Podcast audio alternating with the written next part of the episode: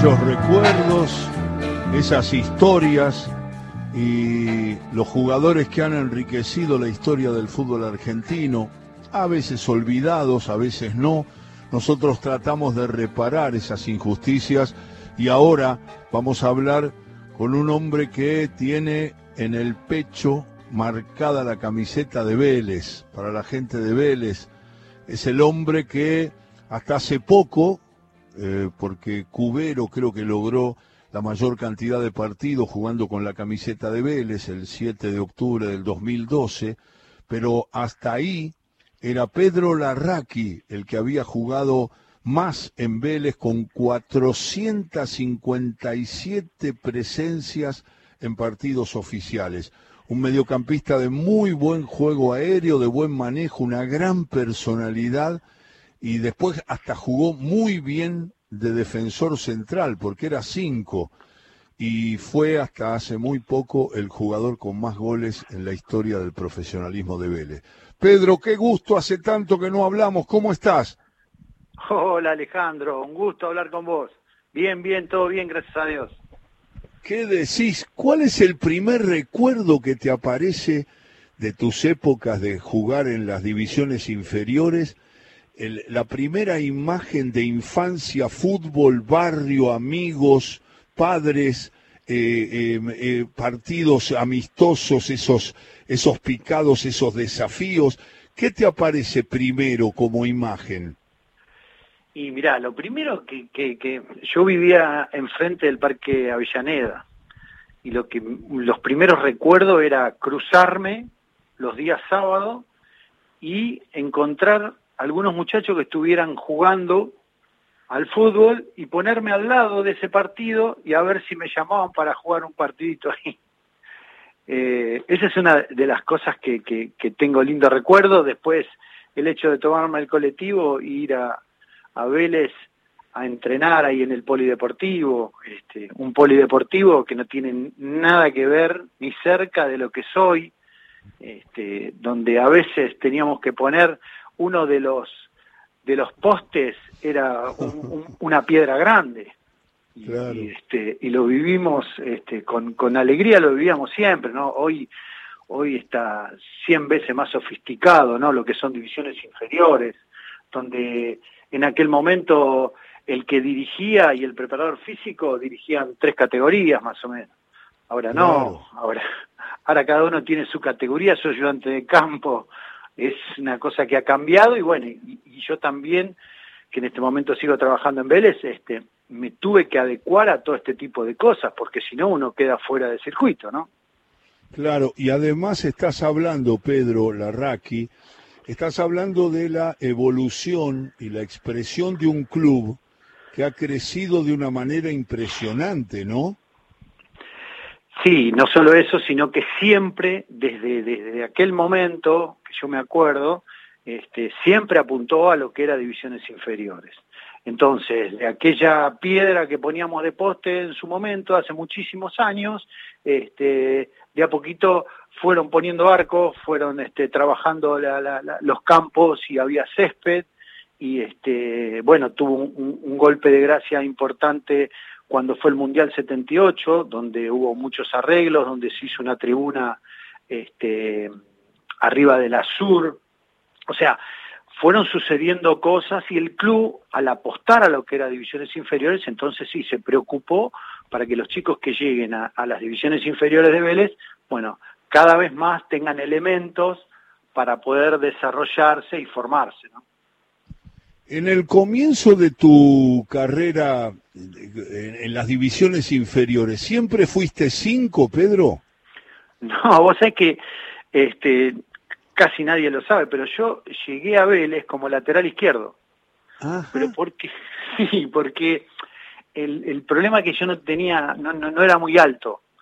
Entonces, este, me tiraban para un costado y, bueno, y surgió que, que, empecé a jugar como lateral izquierdo, pero habré jugado novena división nada más. Después ya en octava hubo un, percance del chico que jugaba de cinco y éramos dos que jugábamos de lateral izquierdo, entonces uno quedó de lateral izquierdo que fue el, Turco Herrera, que fue el primer jugador que de nuestra categoría este, llegó a, reserva, que bueno, hoy, hoy jugar en reserva era una cosa común, en aquel momento llegar a reserva división, de cuarta división a reserva era, o sea, pegar ese saltito era un salto para nosotros enorme, che, va a debutar en reserva, no te puedo creer, vamos a ir a verlo todos los compañeros. Este, que hoy seguimos recordando, que esas son las lindas cosas ¿no? que le quedan a uno de la vida.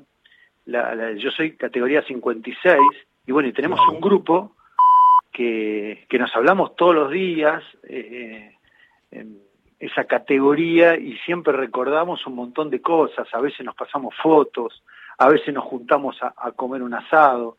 Y bueno, y siempre quedan esos recuerdos de, de, de, cosas que han sucedido y bueno, imagínate después de tantos años seguimos repitiéndolas, ¿no? Porque nos parecieron cosas nuevas, pero este, pero sí tenemos ese ese grupo que seguimos unidos y seguimos hablando de lo que lo que nos pasó en aquellas divisiones inferiores de Vélez que, que, que fueron gloriosas. Además fue una categoría eh, muy importante la de Vélez, esa categoría 56, incluso me acuerdo que en cuarta división nosotros salimos campeones a 13 puntos del segundo, o sea, una uh. cosa inusual en aquel momento. Y bueno, ahí jugaba Falcione, Yerbasi, eh, bueno, Espósito, Aguayo, bueno, unos cuantos nombres Mouras que, que, que, que, que, bueno, que, llegaron a jugar en primera, algunos un poquito más de partidos que otros, pero, pero sí llegaron unos cuantos. Está hablando Pedro Omar Larraqui, símbolo de Vélez, nació el 13 de junio del 56. Lo tengo bien, Pedro, ¿no? Cumpliste 65. Exacto, solamente, solamente que yo no soy Omar. Yo soy Pedro Larraqui solo. Ah, mira, mira. Pero te Acá te tengo anotado en un diccionario, te tengo anotado como Pedro Omar. Sí, sí, pero muchísimo. Lo que pasa es que en una época había un delantero que tenía Vélez, eh, Roldán, y él se llamaba Pedro Mar. Él se llamaba Pedro Mar. Yo soy Pedro solo. Yo pensé que él, eh, Pedro, se llamaba Omar Pedro Roldán. Ah, no, no. lo, tenía al revés. Lo, recuerdo al delantero de Vélez. Pero, te digo, en, infinidad de, lugares, sí, siempre me nombran de Pedro Mar, ¿eh? Pero soy Pedro solo. Si te digo la palabra director técnico, formador de jugadores, eh, ¿quiénes te aparecen en tu historia como jugador de Vélez y finalmente de San Lorenzo? Eh, ¿Que me formaron a mí? Sí, sí, no, lo que vos querés destacar como formadores y como entrenadores, que, que tuviste varios, que nombres los que a vos más te dejaron cosas. Bueno, yo eh, te puedo nombrar un montón que me formaron a mí, incluso que, bueno, con el correr de los años, de tantos años que estoy en divisiones inferiores, que también veo que han formado infinidad sos formador. Sí. Claro, sos formador. ¿Cómo? Sos formador. Sí, bueno, después de tantos años, este, he aprendido tantas cosas de, de, gente que, que, ha estado al lado mío, que me ha formado a mí, y por otro lado que ha formado a infinidad de chicos y que sigue formando, no sé, te puedo nombrar a, ver al Toto Galvanese que falleció hace poquito tiempo, fueron eh, figuras increíbles que han formado a infinidad de chicos en Vélez y los han formado en forma integral, no, no futbolísticamente hablando nada más, sino también como personas y que hoy después de mucho tiempo, a veces nos cruzamos con algunos de esos chicos y los recuerdan a ellos enormemente. Bueno, y yo también trato de, de, agarrar esa experiencia que me han dado ellos como para, como para seguir adelante y para seguir enseñando infinidad de cosas que no solamente son lo futbolístico, ¿no? Hoy, este, es muy importante también la, formación, que tengan un, estándar de vida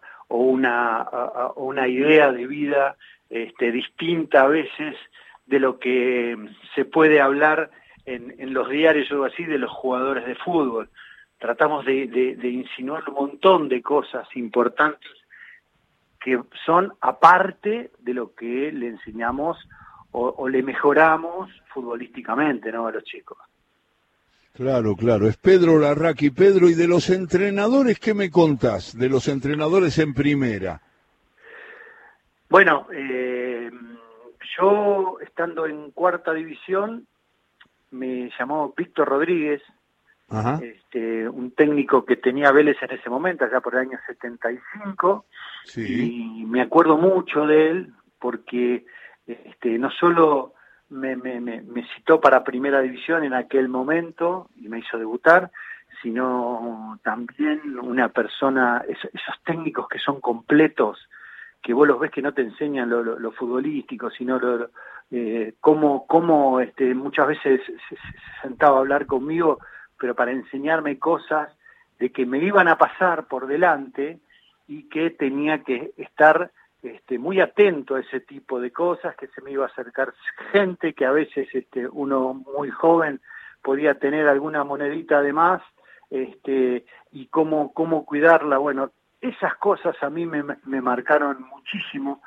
más allá de, bueno, otros que, que me han marcado también futbolísticamente. Pero yo le di mucha importancia y bueno, y lo que yo trato de formar a los chicos en divisiones inferiores también de la misma manera este, trato de hablar con ellos, ¿no? Que bueno, que se le viene una vida, es, estamos en un momento sumamente complicado en cuanto a las divisiones inferiores de los chicos, ¿Por qué? Porque suceden un montón de cosas. Nosotros enteramos, por ejemplo, de chicos que tienen problemas en su familia, eh, cantidad de separaciones y todo eso, y los chicos, este, al recibir todo ese tipo de cosas, bueno, uno los tiene que tratar de otra manera y a veces tiene que hablar, por eso tenemos cuerpos de, psicólogos, este, personas que están cerca y bueno, y tratan de, de comentarle o hablarle. Y a veces este, los mismos técnicos a veces hacen de psicólogos, los mismos técnicos hablan con los psicólogos para decirle, mira, acércate a este porque está teniendo algún problema, lo veo caído, algo le está pasando. Pasa que después de tantos años de estar en divisiones inferiores, bueno, ya nos damos cuenta cuando el chico tiene algún problema o no. Claro, claro. Ahí está hablando Pedro Larraqui contando su experiencia también como formador de jugadores jóvenes, trabajando como siempre en Vélez Arfiel eh, y es un jugador que tuvo, mm, me acuerdo por ejemplo la época que tuviste a, a Montaño, a Bermúdez y a, y Contame un poco cómo era la relación con ellos. Con ellos yo lo había tenido en divisiones inferiores y después asumieron los tres en primera división. Asumen porque venía de una etapa mala Vélez, y entonces, bueno, le dan la posibilidad a formadores de divisiones inferiores. Y bueno, y hacemos una campaña bárbara, una linda campaña donde, bueno, eh, trabajaban los tres a la par, eh, donde, imagínate, de venir de divisiones inferiores, de estar muchos años en divisiones inferiores de Vélez, y que le den la posibilidad, la oportunidad de dirigir la primera, bueno, era que estaban todo el día encima este, de, ese, de ese trabajo importante que le había proporcionado Vélez. Y nos fue muy bien, trabajamos mucho. sí. Vos fijate que eh, les tocó enfrentar en esa etapa de Cielinske, Bermúdez y, y, Montaño, eh, les tocó enfrentar a uno de los mejores momentos del River de la Bruna lleno de estrellas. Sí, claro, sí, sí, sí. Sí, tuvimos, este, eh, tuvimos que enfrentar, a ver, esa época no solo era River, había, había, nosotros íbamos, por ejemplo, a jugar a, Córdoba y estaba Talleres de Córdoba, donde era un equipo importante que tenía no solo figuras, sino jugadores en la selección argentina. Este, ibas, ibas a Rosario y traerte un empate de Rosario Central o de Newell, era una gloria. En cambio, bueno, las cosas han cambiado por sobremanera. Bueno, hoy cualquier equipo puede ir a, Rosario o a Santa Fe o a Córdoba y bueno, puede hacerle partido y hasta puede ganarle tranquilamente. Eh, en aquel momento, eh, los partidos afuera de visitante eran, eran muy complicados, muy complicados, a pesar de que Vélez tuvo equipos de, figuras, de jugadores muy importantes, pero bueno, también nos encontramos con, con equipos fuertes. Lo que pasa que en aquel momento los equipos se mantenían durante años, durante un par de años mínimo, entonces nos conocíamos mucho más, era otra cosa. Ahora, en seis meses, capaz que te cambian seis, siete jugadores por, por equipo. Entonces, cambió, los técnicos tienen que, que que, este, armar equipos en, en tres, cuatro, cinco partidos porque te, te cambiaron el, el, la fisonomía, el, tenés que a veces cambiar el sistema de juego. O sea, hoy yo creo que los, los técnicos tienen que estar muy actualizados y tienen que estar viendo continuamente variantes porque el fútbol ha cambiado mucho, mucho, mucho. Es Pedro Larraqui que está hablando con nosotros en todo con afecto, que va hasta las 5 de la tarde, y está bueno hablar con Pedro porque nos gustaría recorrer algunos de los compañeros de los muy buenos equipos que Vélez tuvo, que se quedó ahí para salir campeón, porque la verdad que ese enfrentamiento con esos equipos que recién nombraba Pedro, que no solamente se extendían a River, a Boca, a Racing, a San Lorenzo, a Independiente, sino que todo el fútbol argentino, en todos los rincones de la Argentina, tenía equipos que peleaban por lugares bien de arriba. Eh, Pedro nombró a Talleres, nombró a, a, Newell's, nombró a Rosario Central y a muchos más se podrían nombrar porque eran eh, campeonatos muy competitivos. Me gustaría que me hables un poco de los compañeros que has tenido, que nombres algunos compañeros de esa etapa de Vélez que habían conformado un equipo que estaba siempre, por lo menos lo que recuerdo, en la conversación grande del campeonato. Sí, a ver, infinidad de eh, compañeros de, de, lo que fue divisiones inferiores. Bueno, Falcione, el más conocido, eh, eh, un añito más grande, Pepe Castro. Bueno, durante los tres hemos, hemos este, jugado muchos partidos en, en Vélez, pero además han estado este, jugadores como Pumpido, Cuchufo, el mismo Pernía, eh, a ver, el Beto Alonso, Carlitos Bianchi, este, Carlitos López, o sea, te estoy nombrando jugadores, y Carlos Isquia, jugadores de primerísimo nivel, Malaquín, bueno, infinidad de, jugadores que han eh, jugado conmigo.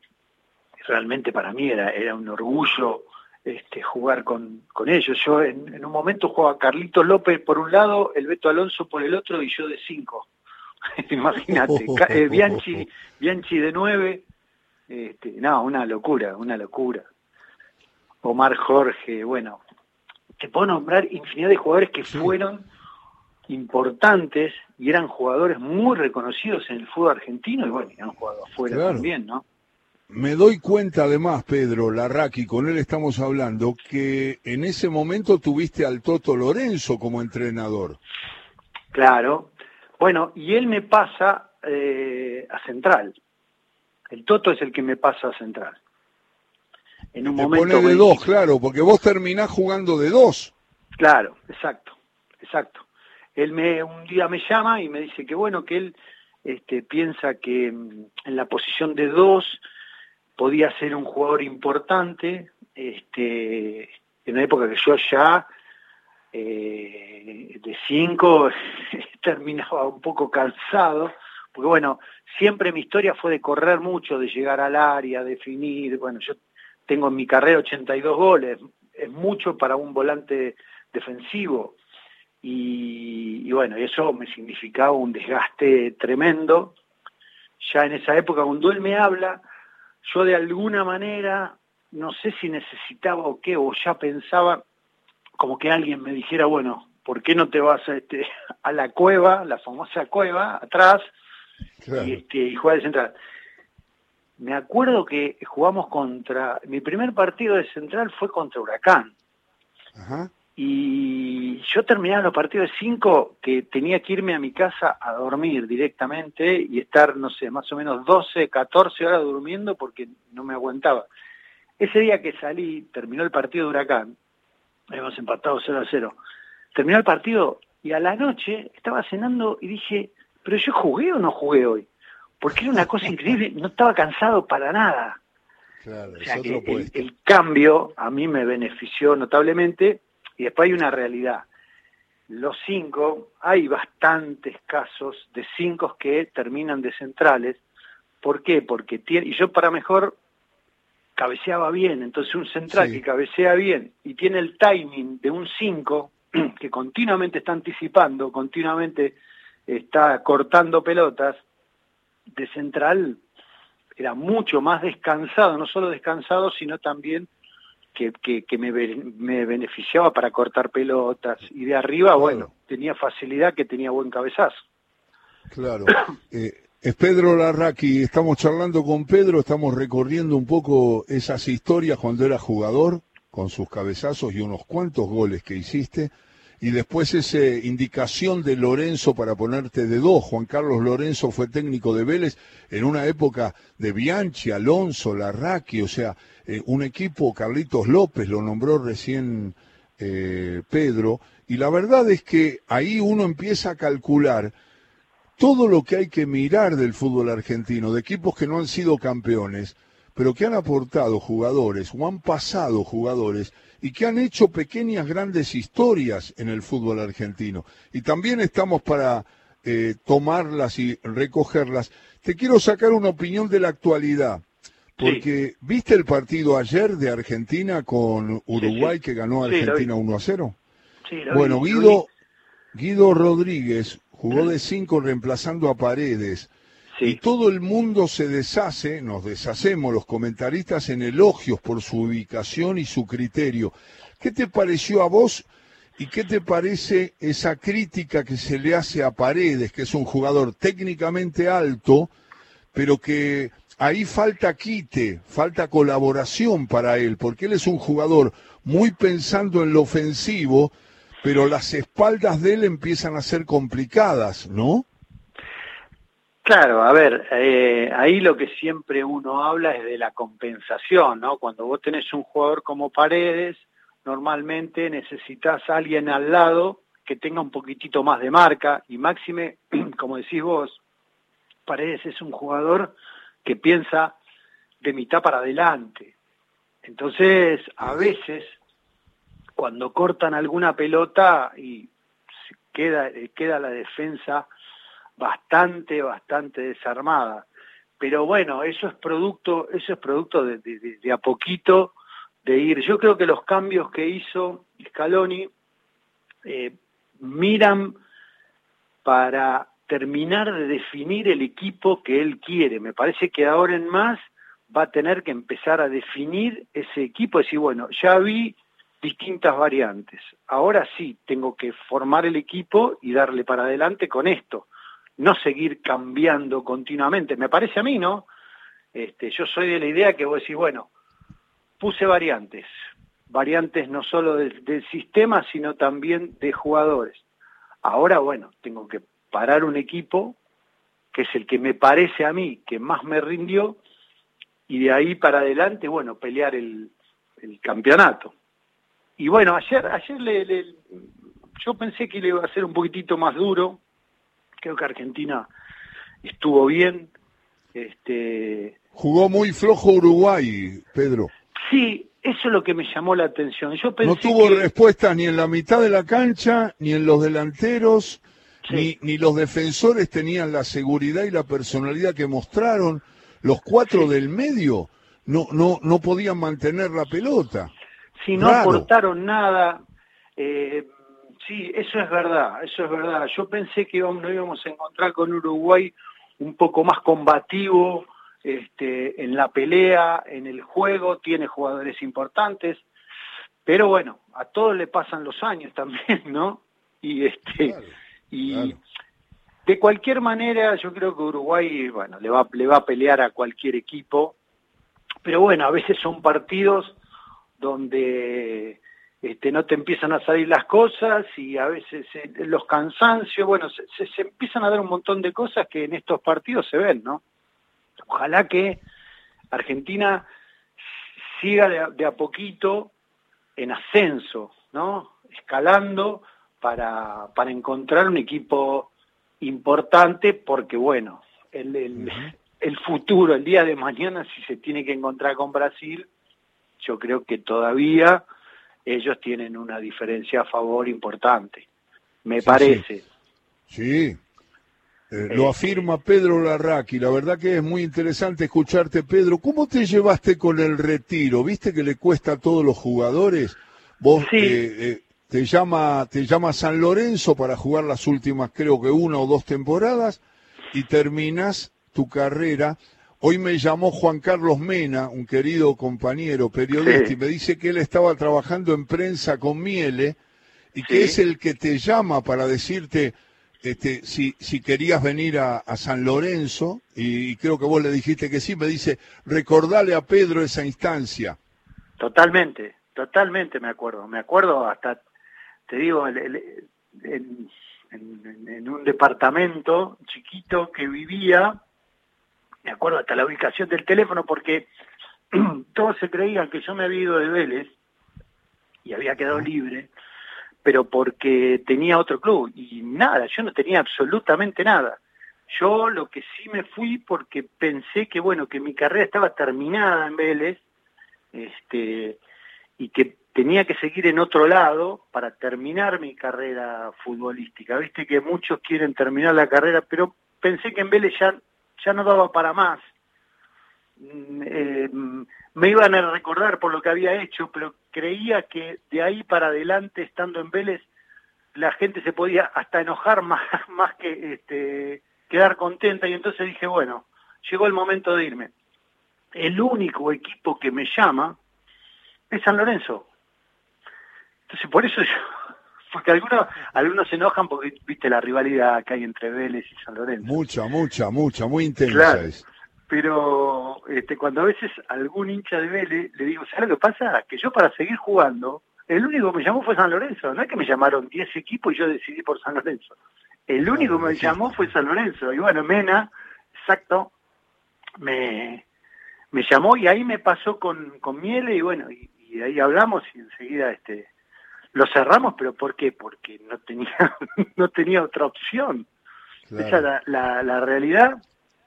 Y jugué poquito, algunos partidos nomás, porque bueno, tuve una rotura de ligamentos cruzados y en ese momento, perdón, los ligamentos las operaciones de ligamentos cruzados eran muy complicadas. Y este y hasta podía quedar mal. Y entonces bueno decidí dejar. Lo que pasa a tu pregunta de te costó este, el alejamiento del fútbol yo casi ni lo sentí ¿por qué? porque un día llego a San Lorenzo, estaba el bambino Baila de técnico, y le digo al bambino, Bambi, le digo, mirá, voy a dejar el fútbol, no de más, mi rodilla no quiere saber nada. Y él me dice, bueno, mira, yo estaba esperando que vos decidieras para incorporarte a, mi cuerpo técnico. Entonces yo llegué una mañana a San Lorenzo como jugador y me fui al mediodía como ayudante de campo del bambino. Qué bárbaro. Qué bárbaro. No sabía esa historia puntual. Sabía que habías estado, pero no sabía cómo se había dado. Claro, fue así. Yo eh, hice una pretemporada, hice la pretemporada que le habíamos hecho en Mar del Plata y vi que la rodilla no, no quería saber más nada. Este, y, bueno, cuando volví, la primer práctica en Buenos Aires, a la primera hora de la mañana, bueno, le pedí de hablar y le dije eso me dice, bueno, yo estaba esperando esto para, para incorporarte como yo. Entonces fue algo cómico, porque ya a la mañana entré como jugador, todos me saludaban como jugador y, cuando este, se sentaron los jugadores para, para bueno, que, que, que, esa mañana que se iba a hacer, que se iba a trabajar y bueno, me presentaron como ayudante de campo. Qué bárbaro, qué cómo es la, la historia del futbolista y es Pedro Larraqui que la está contando. Pedro, eh, la última es, agradeciéndote mucho la charla, la última se la hacemos a todos, por lo que viste, por lo que viste en video, por lo que participaste, eh, por lo que calculaste midiendo rivales, mirando fútbol internacional, jugándolo. Vos participaste, aunque poco, en la selección argentina. De todo lo que viste, de todo lo que escuchaste, ¿sentís que hay algún jugador por encima de Diego Maradona? Por encima, no. No, yo jugué con Diego. Yo en, en una Copa América jugué en el Maracaná contra Brasil, jugando Diego y Pasarela, eh, allá por el año 70, una Copa América, el año 77, 79. 79, sí, perfecto. 2 de, 2 de agosto en Río de Janeiro ganó Brasil 2 a 1, ¿puede ser? Exactamente, 150, 160 mil personas mirando el partido uh. en el Maracaná, el grande, ¿eh? no el de ahora. Una locura, una locura total. Y te puedo asegurar, este, pero no hablemos solamente, porque bueno, fue único en cuanto a lo futbolístico, pero después lo que, lo que era dentro del grupo, lo que protegía a él al grupo, él sacaba pecho, iba al frente en cualquier cosa. Y yo realmente lo, lo, lo, lo, voy a seguir respetando más, no hablemos ni, de su vida, no, me importa nada eso, simplemente en lo que atañe a mí, lo que lo conocí, lo poco que lo conocí, y este, no sé, yo tengo una pequeña anécdota, es un segundo nada más. Dale, eh, dale. Estamos en una, en una pizzería, yo entro, este, no, perdón, yo ya estaba sentado comiendo pizza y entra Diego, imagínate, la época del Napoli, imagínate lo que era eso. Entró, bueno, era una revolución. Se sentaron con el hermano, la esposa y después él. Y este, y yo lo había visto, había jugado ese partido y lo había visto, viste, ahí, había jugado poquito, poquito habíamos hablado, nada. Entonces yo, medio de costado, me fui por la pared, lo más lejos que podía, ¿viste? Y en un momento yo me estoy yendo, digo, no, ¿qué lo voy a saludar? Después, a ver si ni se acuerda, y yo le voy a decir, ¿te acuerdas de mí? Dice, no, no me acuerdo quién sos. Digo, no, mejor me voy. Y él, en el medio del salón, se paró, me gritó, Pedro, ¿cómo anda? Imagínate, Diego, toda la gente se gira y me mira a mí, yo te estoy caminando contra una pared, viste, medio gachadito.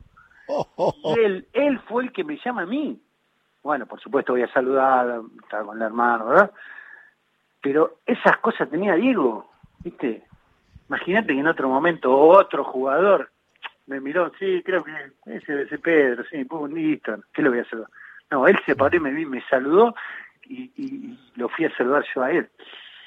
Y esas cosas después, este, cómo protegía a los jugadores, ¿no? Él, él sacaba la cabeza, él hablaba, él peleaba por los premios, él iba al frente en todo sentido y dentro de la cancha también. Él pedía la pelota, él eludía, eh, o sea, nos queda nos queda de tu respuesta, Pedro Larraqui, para agradecerte de nuevo esa naturalidad cuando te dije por encima de Maradona y me dijiste naturalmente, como si estuvieras en un café charlando mano a mano conmigo o con tanto futbolero, y dijiste no, por encima de Maradona no, nadie. Lo dijiste con la naturalidad de las convicciones que tenés por todo lo que significa tu, tu investigación, tu trabajo en el fútbol, tu continuidad en el fútbol, y eso nos llena de orgullo y de alegría y te mandamos a vos y a tu gente un abrazo muy, muy grande.